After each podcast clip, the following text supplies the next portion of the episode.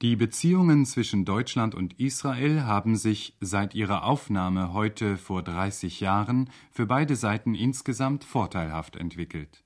Sie sind gut, wenngleich nicht normal in dem Sinne wie zwischen anderen Staaten. Denn für alle absehbare Zeit wird das deutsch-jüdische Verhältnis im Schatten des millionenfachen Mordes an Juden in der Hitlerzeit stehen das Gedenken an den Holocaust wachzuhalten und allen Ansätzen zur Wiederholung entschlossen entgegenzutreten, wird immer eine unerlässliche Aufgabe deutscher Politik sein. Zugleich soll sie aber auch einen Beitrag zum Frieden im Nahen Osten, zum israelisch-arabischen Ausgleich leisten, was nicht immer leicht ist. Unter der Überschrift Erinnerung als Aufgabe zeichnet Peter Philipp in den nun folgenden 25 Minuten die Entwicklung der deutsch-israelischen Beziehungen nach. Das sind 30 Jahre äh, Schizophrenie auf beiden Seiten. Mit, der einen, mit dem einen Auge schielt man in Richtung Vergangenheit, mit dem anderen in Richtung Zukunft und dazwischen liegt eine unbequeme Gegenwart und damit muss man leben. Was der Jerusalemer Historiker Professor Moshe Zimmermann so unkonventionell umschreibt, das begann am 12. Mai 1965, als die Bundesrepublik und Israel vereinbarten, Botschafter miteinander auszutauschen. Einen Tag nach dieser Vereinbarung, am 13. Mai 1965 um 16 Uhr, wurden in Bonn und Jerusalem gleichlautende Erklärungen veröffentlicht. Die Regierung der Bundesrepublik Deutschland und die israelische Regierung sind übereingekommen, zwischen ihren beiden Ländern diplomatische Beziehungen aufzunehmen. Eine knappe und wortkarge Verlautbarung, aber von großer Bedeutung. Zwanzig Jahre und fünf Tage nach dem Ende des Zweiten Weltkrieges und damit auch der Massenvernichtung der europäischen Juden. Der Staat, der die Nachfolge des Dritten Reiches angetreten hatte, und der Staat, der Opfern, Hinterbliebenen und Flüchtlingen neue Heimstätte sein oder noch werden wollte, hatten in einem Notenwechsel zwischen dem damaligen Bundeskanzler Ludwig Erhard und Ministerpräsident Levi Eschkol vereinbart, Botschafter auszutauschen und völkerrechtlich korrekte zwischenstaatliche Beziehungen zueinander aufzunehmen. Für viele Menschen, besonders in Israel, war dies wegen der Vergangenheit des Holocaust ein unvorstellbarer Vorgang. Sie hatten geschworen, keine Kontakte mehr mit Deutschen und mit Deutschland zu unterhalten. Und nun sollte in Jerusalem drei Monate später bei der Akkreditierung des ersten deutschen Botschafters eine israelische Militärkapelle das Deutschlandlied spielen. Als erster deutscher Botschafter in Israel wurde Rolf Pauls benannt, ein Karrierediplomat, aber auch ein ehemaliger Offizier, der aber doch schon einige Erfahrung gesammelt hatte bei den Vorbereitungen der diplomatischen Beziehungen. Ich äh, war mir sehr darüber im Klaren, was, äh, welche Schwierigkeiten das äh, äh, machen würde und ähm, welche starke Widerstände in Israel dem entgegenstanden.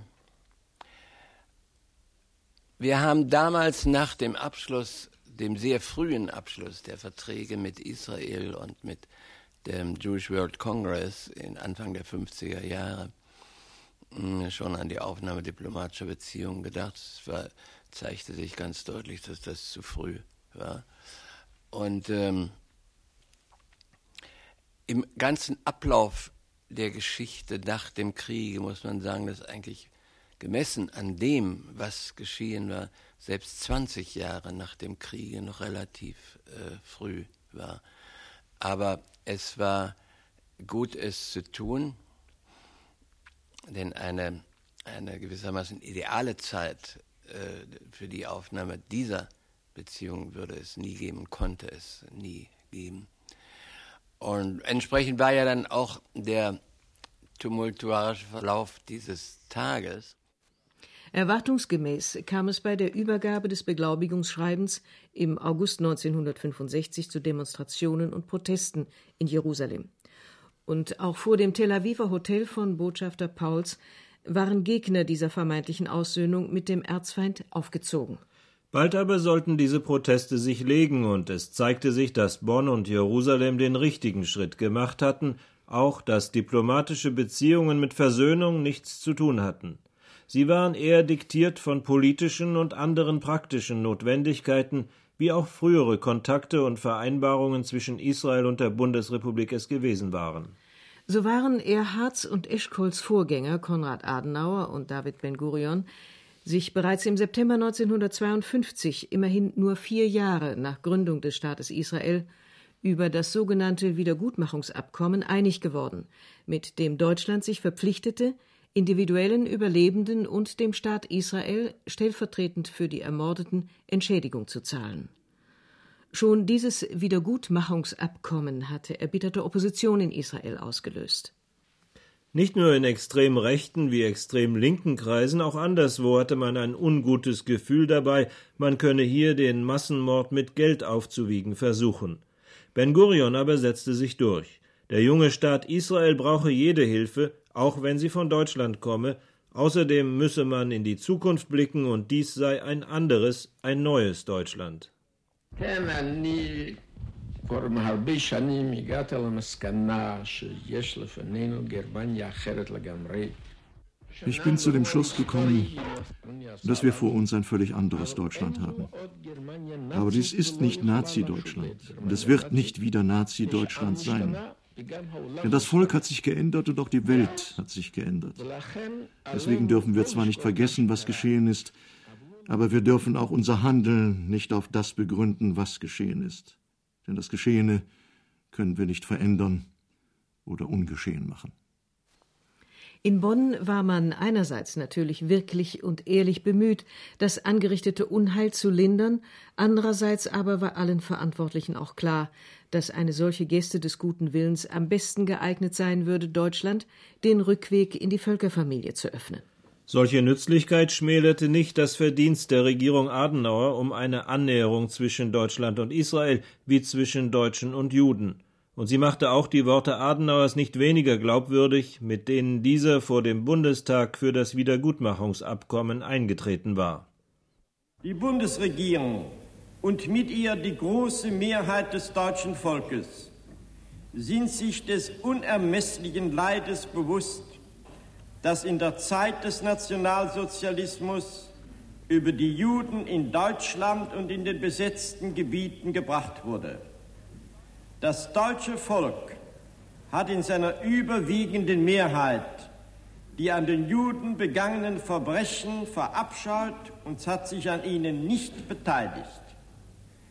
Es hat in der Zeit des Nationalsozialismus im deutschen Volke viele gegeben, die mit eigener Gefährdung aus religiösen Gründen, aus Gewissensnot, aus Scham über die Schändung des deutschen Namens ihren jüdischen Mitbürgern Hilfsbereitschaft gezeigt haben.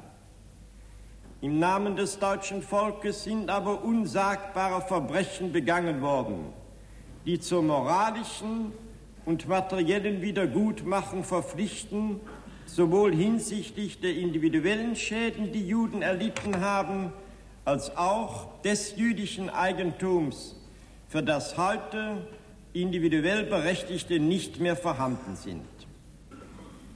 Hinsichtlich des Umfangs der Wiedergutmachung, in Anbetracht der ungeheuren Zerstörung jüdischer Werte durch den Nationalsozialismus ein sehr bedeutsames Problem, müssen die Grenzen berücksichtigt werden, die der deutschen Leistungsfähigkeit durch die bittere Notwendigkeit der Versorgung der zahllosen Kriegsopfer und der Fürsorge für die Flüchtlinge und Vertriebenen gezogen sind.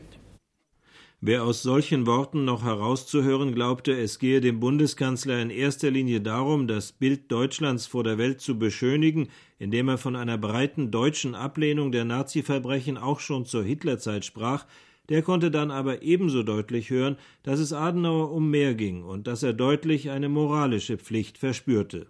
Die Bundesregierung ist bereit, gemeinsam mit Vertretern des Judentums und des Staates Israel, der so viele heimatlose jüdische Flüchtlinge aufgenommen hat, eine Lösung des materiellen Wiedergutmachungsproblems herbeizuführen, um damit den Weg zur seelischen Bereinigung unendlichen Leides zu erleichtern. Sie ist tief davon durchdrungen, dass der Geist wahrer Menschlichkeit wieder lebendig und fruchtbar werden muss. Diesem Geist mit aller Kraft zu dienen, betrachtet die Bundesregierung als die vornehmste Pflicht des deutschen Volkes. Mit dem Wiedergutmachungsabkommen war der Grundstein für die deutsch-israelische Zusammenarbeit gelegt worden. In Köln richtete man die Israel-Mission ein, deren Aufgabe es war, für die von Bonn gezahlten Gelder in Deutschland Waren und Güter einzukaufen, die Israel dringend brauchte. Die Bundesrepublik wäre bereits zu dieser Zeit bereit gewesen, aus der Israel-Mission eine israelische Botschaft zu machen und offizielle Beziehungen aufzunehmen. Israel war dazu aber noch nicht bereit. Später riet sogar Washington ab. Ein solcher Schritt würde unnötige Feindschaft zwischen Bonn und der arabischen Welt auslösen. Trotzdem beginnt in dieser Zeit ein gewaltiger Strom von deutschen Erzeugnissen nach Israel zu fließen von einfachen Haushaltsgeräten bis hin zur Schwerindustrie. In Deutschland gebaute Schiffe machen den Anfang der israelischen Handelsmarine, deutsche Waggons den der israelischen Eisenbahn. Später folgten die deutschen Waffenlieferungen an Israel. 1960 stimmte die Bundesrepublik der Lieferung von, wie es ausdrücklich hieß, Verteidigungswaffen an Israel zu und diese Vereinbarung gipfelten schließlich 1964 in der Lieferung amerikanischer M48-Panzer. Washington hatte Bonn dazu überredet, und es wäre vermutlich auch um diese Waffenlieferungen still geblieben, wenn sich nicht inzwischen ein Skandal um deutsche Wissenschaftler ergeben hätte, die in Kairo angeblich mit der Entwicklung von Raketen beschäftigt waren. Und wichtiger noch, es kam hinzu, dass der Bundestag inzwischen beschlossen hatte, keine Waffen mehr in Spannungsgebiete zu liefern, auch nicht nach Israel. Und dass Kairo den damaligen Staatsratsvorsitzenden der DDR, Walter Ulbricht, zu einem Staatsbesuch Ende Februar 1965 eingeladen hatte. Getreu der sogenannten Hallstein-Doktrin, mit der die Bundesregierung die Anerkennung der DDR verhindern wollte, gab Bonn nur wenige Tage später bekannt, dass es jede Hilfe für Ägypten einstelle und die Aufnahme diplomatischer Beziehungen mit Israel anstrebe, aber die Waffenlieferungen an den jüdischen Staat beenden werde. Als der Schritt wenige Monate später offiziell bekannt gegeben wurde, da führte dies unter anderem zum zeitweiligen Abbruch der diplomatischen Beziehungen mit den meisten arabischen Staaten. Doch der Anfang war gemacht. Die weitere Entwicklung kam leichter als erwartet. Hierzu trug sicher die politische und militärische Entwicklung im Nahen Osten bei. Zwei Jahre nach der Aufnahme der diplomatischen Beziehungen brach der Sechstagekrieg aus, und wie in kaum einem anderen Land fand Israel gerade in Deutschland breite Sympathie und Solidarität. Das zentrale Ereignis war und äh, das hatte überhaupt nichts mit mir äh, zu tun oder mit irgendeinem Verdienst von mir, war der, der Sechstagekrieg. Die Reaktion der Deutschen, der deutschen Öffentlichkeit, aller Deutschen auf dieses Ereignis, Kundgebungen in, in äh, fast allen großen deutschen Städten, aus Sorge um, um Israel und der Sympathie, der Unterstützung für Israel. Und ähm, das hat enorm gewirkt auf damals auf die äh, israelische Öffentlichkeit. Vielleicht gut, dass manchmal die wahren Motive für diese Sympathie verborgen blieben, deren Ursprung in Anspielungen wie Wüstenfuchs Dayan aber deutlich durchschimmerte. Selbst wer in Israel wusste, dass nicht alles reines Mitgefühl war, ließ sich in jenen Tagen überzeugen, wie der damalige Europadezernent und spätere Botschafter in Bonn Johannan Meroz vor Jahren schon versicherte. Ich glaube, dass der entscheidende Punkt der Beziehungen zwischen der Bundesrepublik und Israel im äh, Sommer 1967 zu suchen und zu finden ist das heißt zur Zeit des Junikrieges. Da war die weite Öffentlichkeit Israels sehr positiv beeindruckt von der einheitlichen Stellung der Bundesrepublik, der Bevölkerung der Bundesrepublik und weitgehend auch der Regierung der Bundesrepublik. Und ich glaube, dass sich tatsächlich in den Jahren 1967 bis 1972, 73 die Beziehungen, die beiderseitigen Beziehungen im Großen und Ganzen sehr positiv entwickelt haben. Wir müssen zur gleichen Zeit anerkennen, dass die Beziehungen der Bundesrepublik und Israel, beziehungsweise die Beziehungen zwischen Israel und der Bundesrepublik, auch heute noch sehr weitgehend von der Vergangenheit äh, beeinflusst sind und dass die delikate, wenn ich den Ausdruck mal sagen darf, Brüchigkeit dieser Beziehungen dann ihren Ausdruck findet, wenn sich immer, wenn sich irgendetwas Unerwartetes ereignet. Die breite Sympathie führte bald dazu, dass der Strom deutscher Touristen nach Israel immer stärker wurde und nun schon seit Jahren nach den Amerikanern die wichtigste Gruppe ausmacht. Auftrieb bekamen die gegenseitigen Beziehungen auch durch die sehr intensiven Bemühungen der Bundeszentrale für politische Bildung in Bonn. Immer mehr Gruppen sogenannter Multiplikatoren, vor allem Journalisten und Lehrer, aber auch Kommunalpolitiker und andere Fachleute nach Israel zu schicken. Der Präsident der Bundeszentrale Günther Reichert.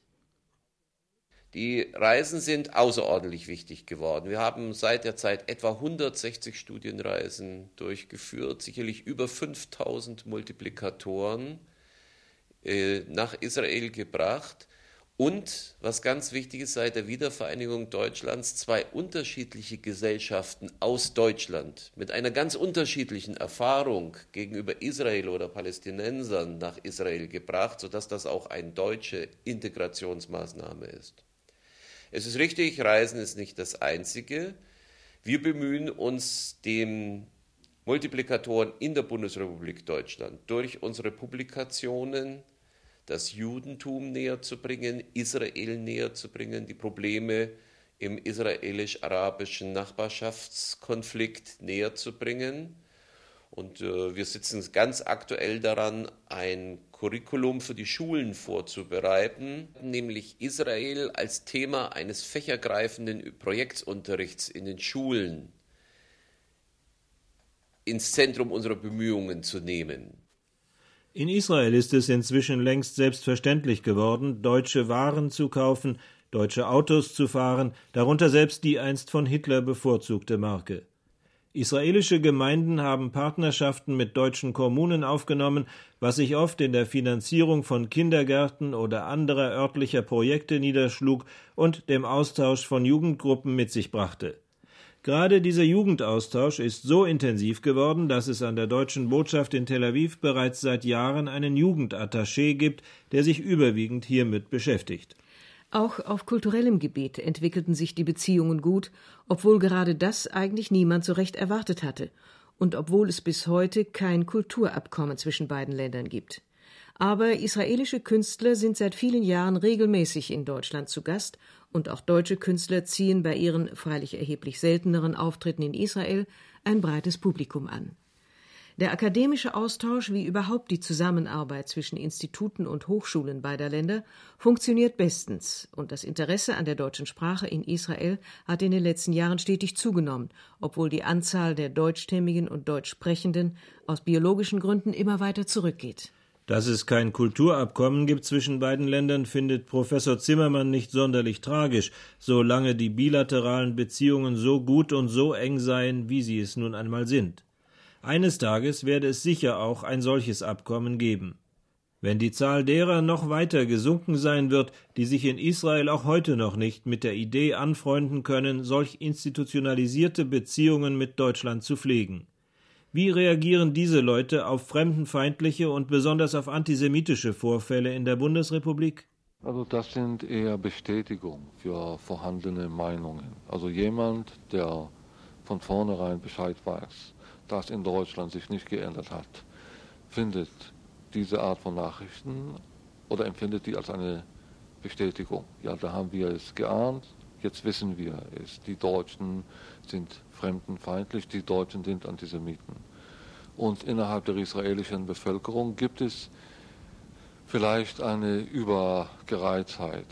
Das heißt, etwa ein Viertel der israelischen Bevölkerung vermutet, dass die, das Hauptziel der Ausschreitungen gegenüber Ausländern in Deutschland gegen Juden äh, gerichtet äh, sind, dass Juden das Hauptziel sind, was, wie wir wissen, nicht äh, der Wahrheit entspricht. Das zeigt, dass man eben diese Bestätigung eher sucht und dass es nicht unbedingt mit den Fakten viel zu tun hat. Sonst kann man sagen, ist das, was in Deutschland praktisch geschieht, äh, von äh, wenig Bedeutung. Also diejenigen, die nicht nach dieser Bestätigung ständig suchen, nehmen das äh, ziemlich gelassen hin. Zwei Dinge führten zu einer klimatischen Veränderung im deutsch-israelischen Verhältnis.